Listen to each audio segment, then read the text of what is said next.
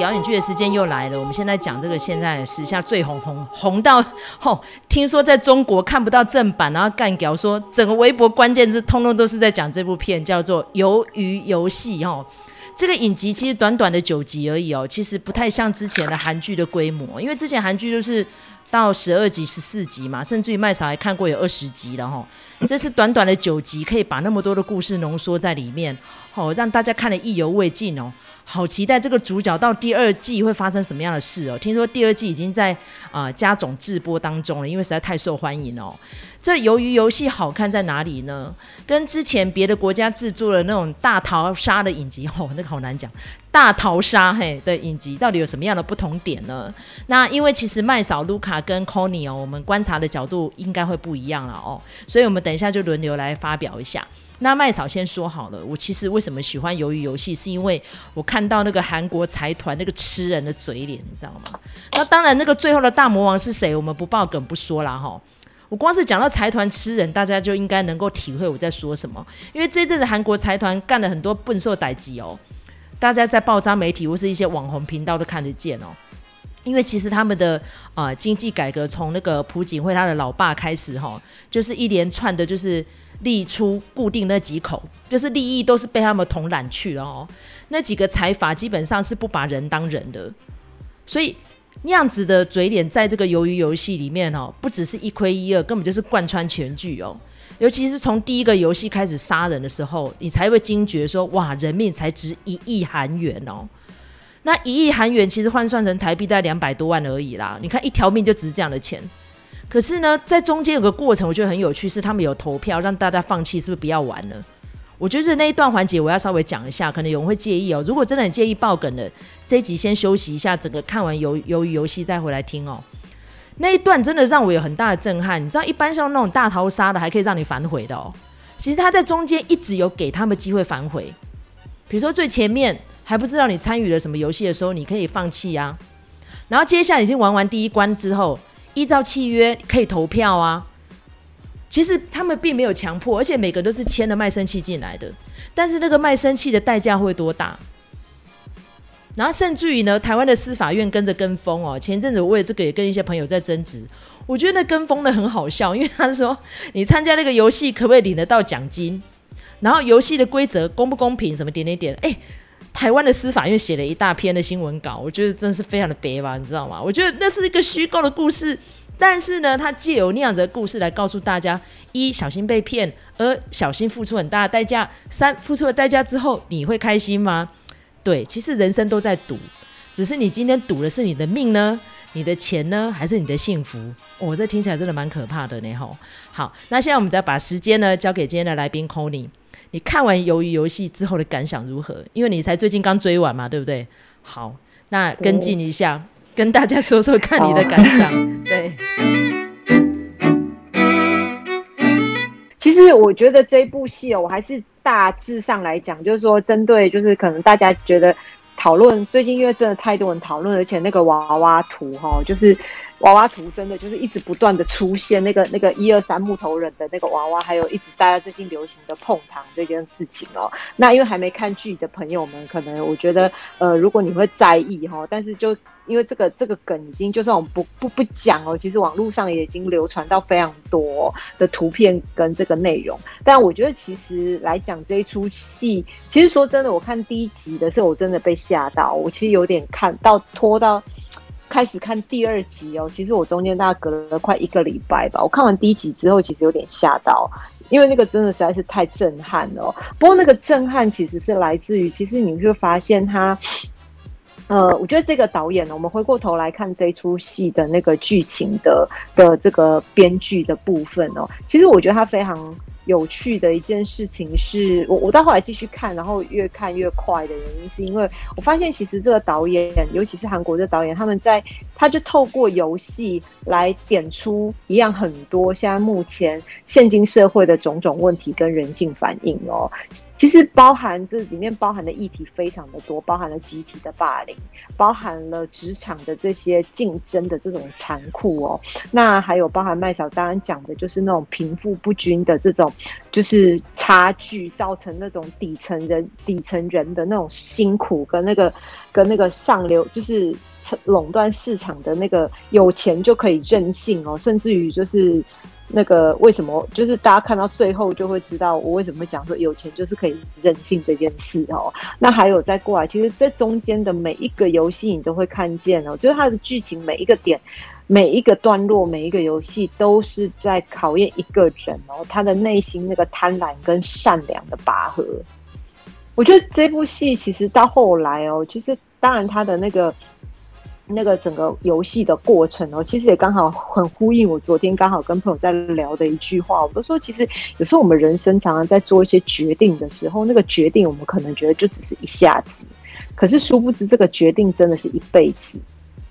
其实真的，大家仔细去回想这个过程呢，其实就在呼应到这一次这个鱿鱼游戏里面的这这个部分，那个决定哦，就是我们人在做一个决定的时候，哎，我决定要不要去玩，就是包含这个主角他要不要决定开始这个游戏，他要不要决定放弃这个游戏，那这个所有的东西，其实那个影响的都是后面一连串的这些效益，其实那个真的影响的就是一辈子的走向哦，所以其实还蛮有趣，就是这部戏其实当然我。所以虽然说大家还蛮期待第二季的啦，可是其实我本人必须讲哦，我自己是觉得那个，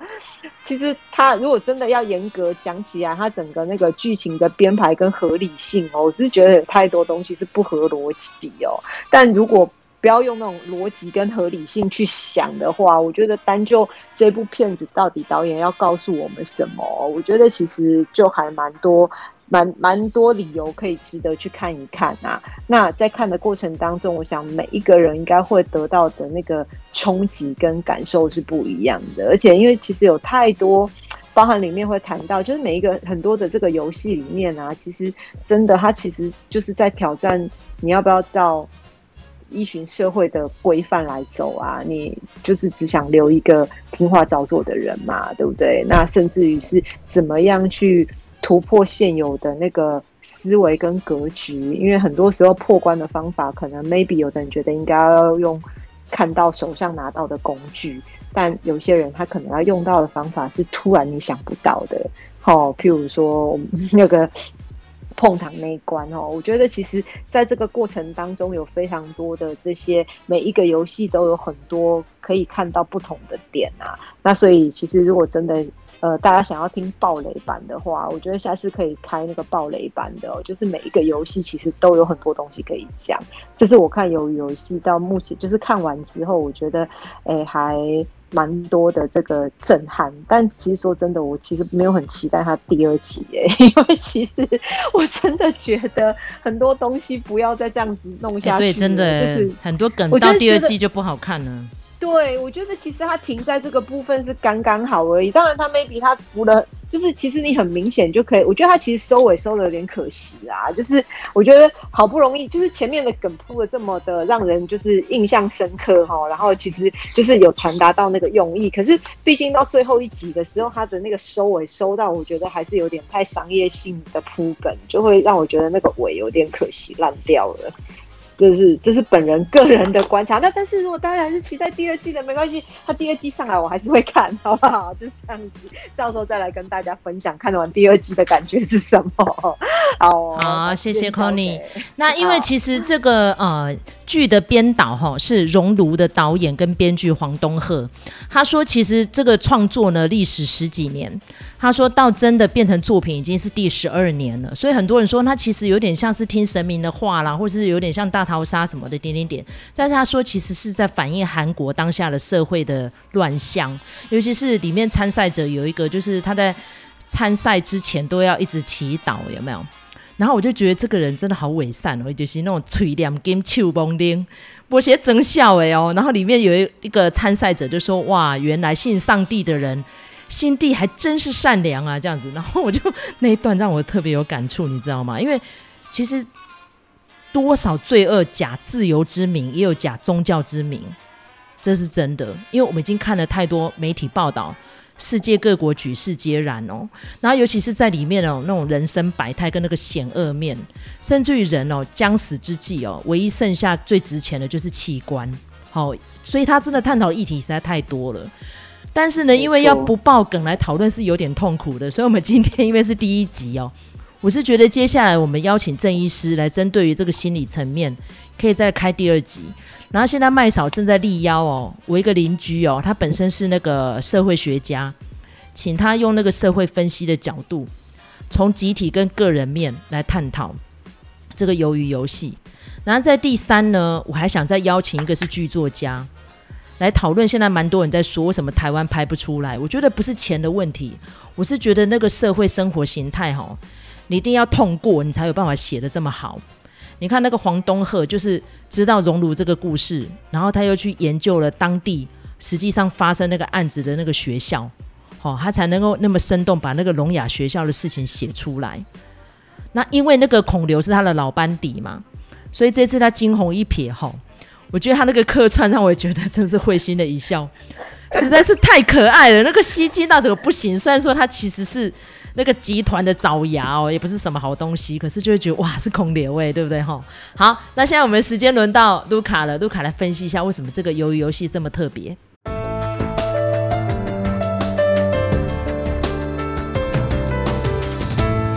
好，那个我首先要帮司法部的小编讲一下，司法院呐、啊，司法院的小编讲一下话哈。我可以理解他为什么要出这个稿子，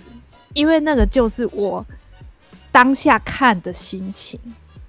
发生这种事情，人不见了，而且他前面还有一个警察嘛，就是这个男主角去警察局报案的时候，跟没有人把他的话当一回事。可是呢，就是。有正好家有失踪人口的这个警察听到之后，他就觉得说，因为他在查他那个哥哥失踪的事情嘛，所以他就觉得说，嗯，有可能就是这个集团在搞鬼这样子哈，所以才想说是不是要潜入去办案。他很特别的地方就是他完全的真实，所以当他第一个游戏竟然出人命的时候，你就会觉得说。怎么会这样？然后呢？他们怎么有办法不动声色的处理这么多尸体？哈，这个是我的第一个疑问。所以我觉得，就难怪司法院会出这个新闻稿。哈，那而且我觉得这件事情也带出一个很大的，它跟其他大逃杀呃电影好影剧的不同，就是因为我看了这部之后，我就回头去看那个要听神明的话，因为很多人都说他是抄袭。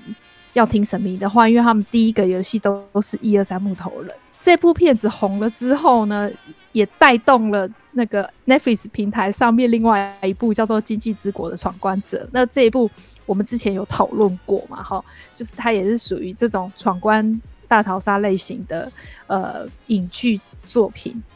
那但是我觉得从这里就可以看出韩国人为什么他们拍这个题目的时候，为什么。跟日本人不一样，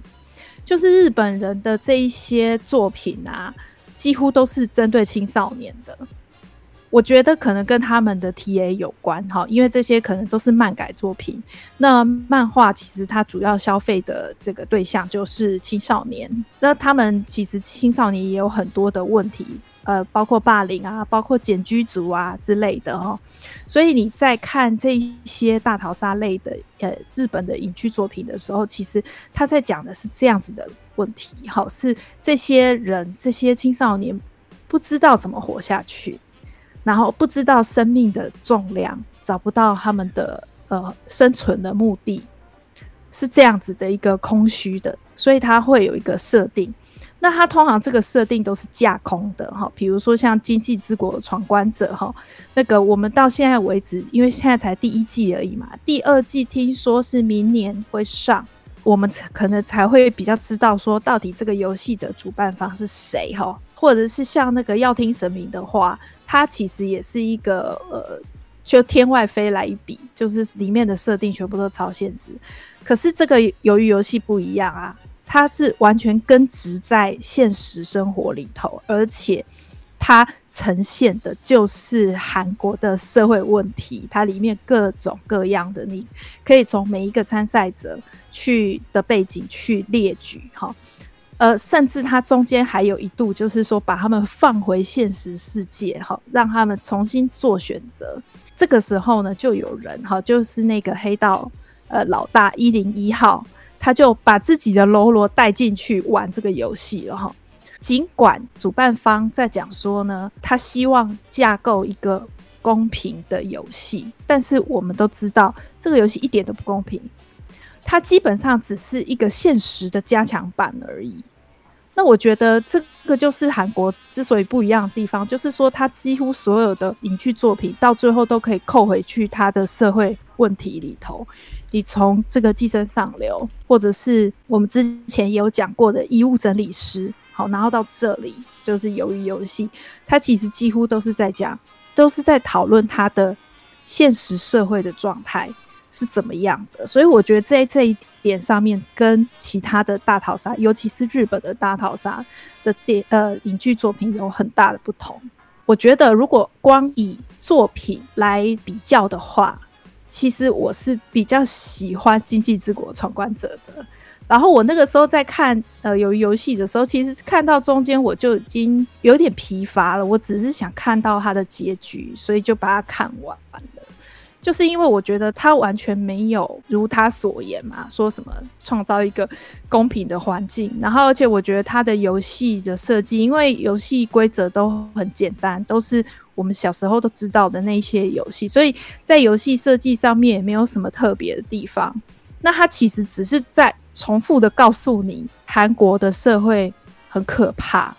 就是这样子而已。对我来说，我觉得看看这部戏没有得到很大的启发。尽管他的演员阵容非常豪华，可是我觉得他们诠释的东西还蛮简单的，而且这些东西在别的影剧作品也都看得到。有一点就是。呃，我觉得他做的很不错，就是视觉奇观，就是他那个场景设计，我觉得看起来是很很棒的。我小时候的噩梦就是那个样子，色彩爆炸，然后充满一堆大小比例不合乎正常比例的东西哈，比如说那个超大的那个玩偶。就除了这个之外，我就觉得说其他的东西都是水准之中。我们不要讲说水准以上或者什么的，就就比如说那个主角。呃，李正宰那个演员就是他们中五路非常重要的演员嘛，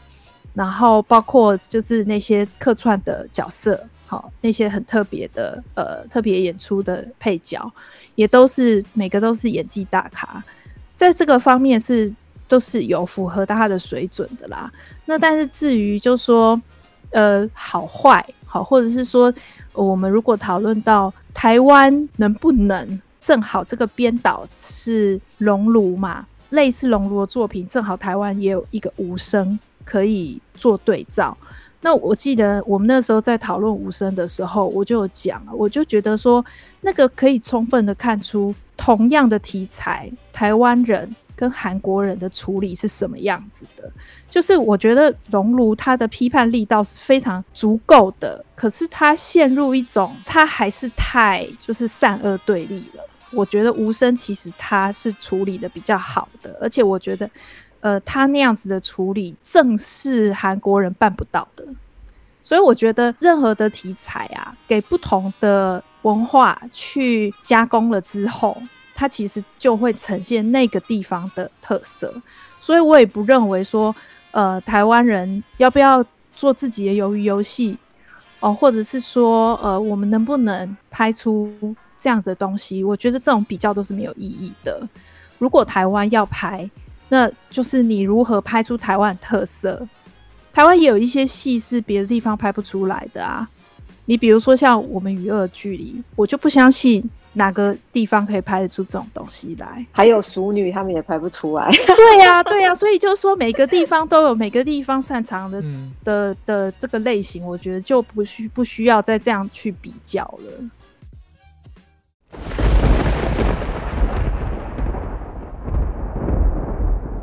那因为其实由于游戏哈，大家所见略同，都是那个美术超级的强，尤其是我觉得哈，有那种诡异的反缝的美感，就是你看里面的那些工作人员都是穿桃红色的衣服，哦，桃红色应该一般觉得很梦幻嘛，对不对？哇靠，他们是杀人机器耶，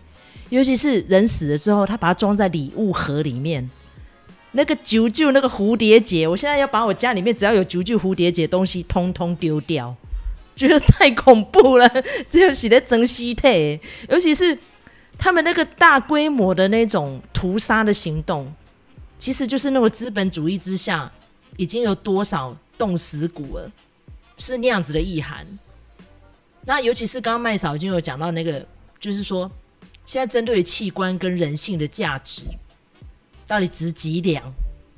你看，为了要赶快求胜，灯一关，什么事都在做。那在美国也有嘛？国定杀戮日，其实像这种杀戮题材一直都有。为什么由于游戏会引起讨论？第一点，大家知道那个韩剧已经登峰造极了吗？撒大钱对他们来说真的不是什么呃很意外的事情，但是他可以把规模做到这么大，这么宏观。真的让蛮多人蛮惊艳的。那当然，剧情上面有很多不合逻辑的地方，我是觉得那个是瑕不掩瑜啦。本身来说，还是一个很好看的作品，而且我觉得算是精致短小，九集长不长，短不短，每一集看完都会让你深受震撼。尤其是第六集那个打弹珠那集哦，Conny 刚好跟我们约录音的时候，你刚好看到第六集嘛，对不对？第六集也是大家讨论度最高的弹珠那集，天哪，那个那个真的是哇，那个我真的哭到没有眼泪哎，对呀、啊，我我真的觉得那个那那部戏就是就是第六集那个就是我讲的嘛，你自己在跟你自己的那个内心的善良跟贪，就是那个善恶的那个拔河有没有？在面对这个状态的时候，你那个善恶的拔河，然后我觉得其实让我最难过的是，就是是那个女生，那个小女生她。死掉的那个状态，就是她杀了爸爸妈妈出狱之后，她其实不知道为什么还要来这边参加游戏嘛。然后她让那个北韩的那个女生，就是就是可以活着离开。你知道她被杀掉那一幕，我真的是觉得天哪！那个你你说她到底善良，那个那个那个善恶的那个界定哦，你其实，在那个那个状态，你其实是会很混乱的，你知道吗？所以其实。那个真的，我觉得这一次在那个呃那个鱿鱼游戏里面呢、包含很多的他这个闯关的游戏里面，其实你是看到，其实就像说，哎，我们在职场上面哦，其实怎么样，你是踩着别人的肩膀才能爬到上面的位置哦。其实在这次这个游戏的梗里面，其实都有哦。所以其实还蛮，我觉得先不讲它这个剧情的合理性跟逻辑性的话，其实真的还是回过头来讲到，真的是这个导演其实还蛮厉害，真的是透过这样子的游戏去点。出很多现今的这些社会职场的这些道德观、价值观的这些问题，然后你说包含那种器官买卖这种事情，其实也不是只有韩国才有啊。其实这种事情真的是到处到处都有，只是有没有人敢把它放到台面上来讲？说其实这件事情其实是是是是非常，就是这个是一直都在被进行的状态哦。所以包含连同你说。反正这个这个剧，我真的是觉得它有蛮多可以探讨的点啊，从个人、从大众、从职场、从亲情这个部分，然后从一些社会现象。那当然，《金枝国际》这一部我也看了哦，只是我觉得那个真的完全的，他们导演所要表达的那个是完全不同的 TA。那他的那个主题，当当然感觉好像是有点类似，就是都是那种什么逃生电影。可是实际上，我觉得要表达的那个内容，其实诉求是还蛮不太一样的。对，我觉得，嗯，由于游戏真的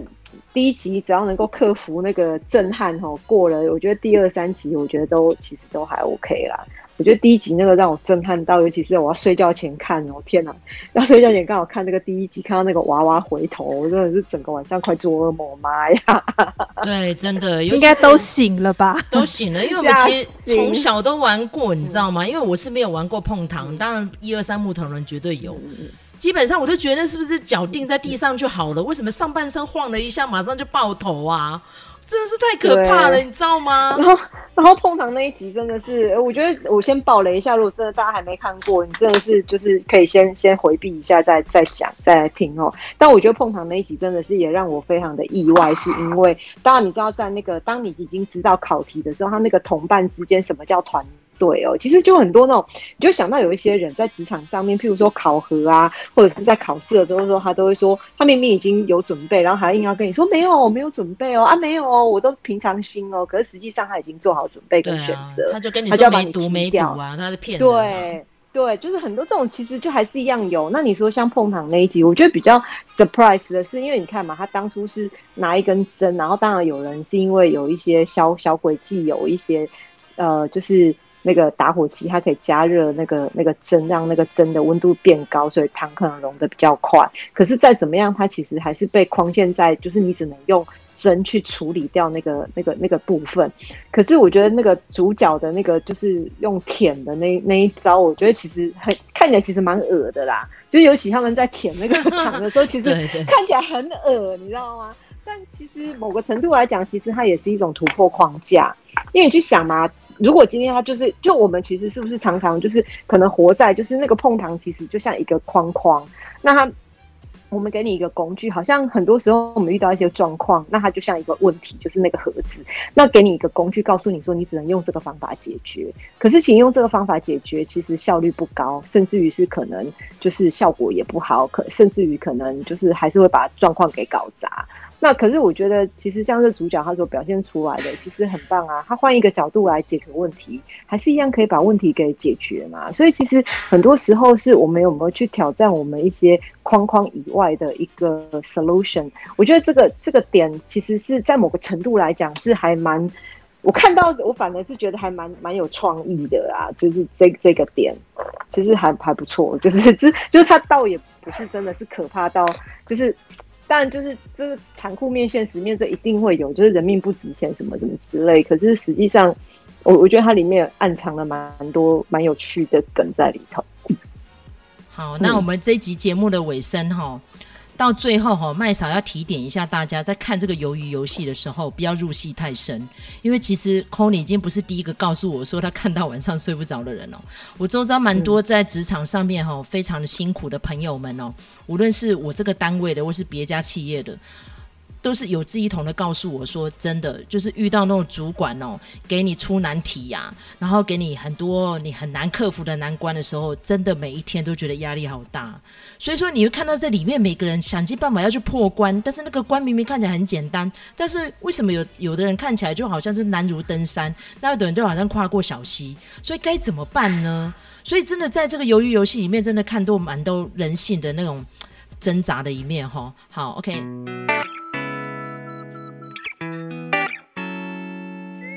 那卢卡有没有什么要补充的？我想要帮鱿鱿鱼游戏讲一下话，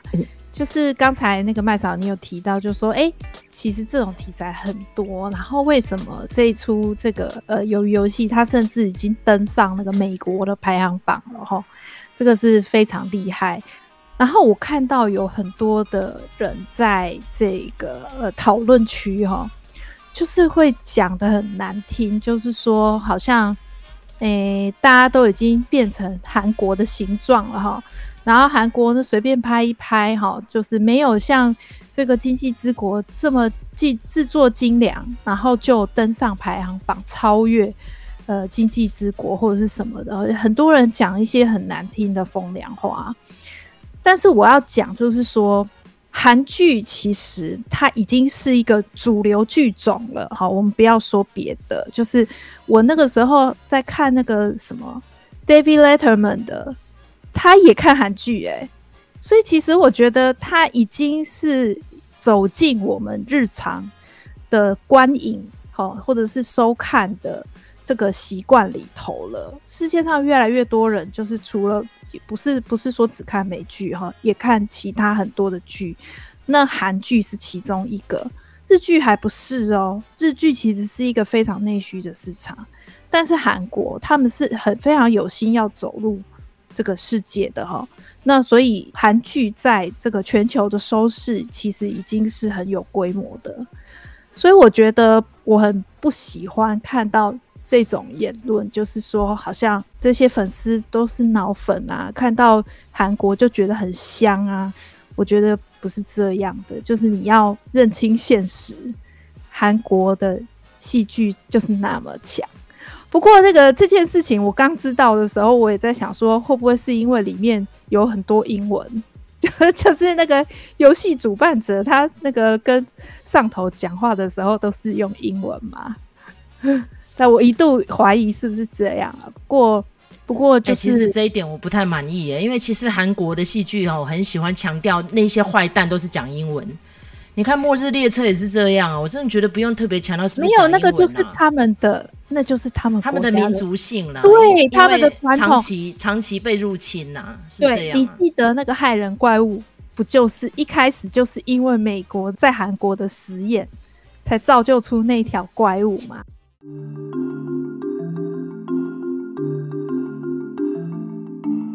游游戏这个戏当然不是很完美，但是还有蛮多的点哦。我很希望说，如果他们在第二季还要再深入探讨的话，我会蛮想看的。例如说里面的大 boss，他到最后是不是可以去呃出来反正呢？哦，因为我们不爆梗，我们不讲那个 boss 是谁，我真的怀疑他是卧底的诶，他应该不是真心的要帮这个集团做事的。然后尤其是像这个齐勋哦，他放弃了哦去美国，然后最后他是回来要挑战第二度。竟然可以参加第二度哦，你不觉得很奇怪吗？他已经参加过，这样哪有公平性？所以我觉得这个游戏根本一点都不公平。所以呢，所以希望说这第二季是不是可以把这些观众们的疑问把它补强，或者是说他可以再开展一个更棒的一个呃故事线出来，我会蛮期待的哈。好，那我们这一集就到今天尾声喽。那感谢大家收听。下一次呢，我们可能会爆梗来谈鱿鱼游戏，我会找那个各方专家来跟我们一起洽谈、畅谈鱿鱼游戏到底好看、成功在哪里哦。今天非常谢谢 Conny，谢谢卢卡，我们下次见，拜拜，拜拜，拜拜。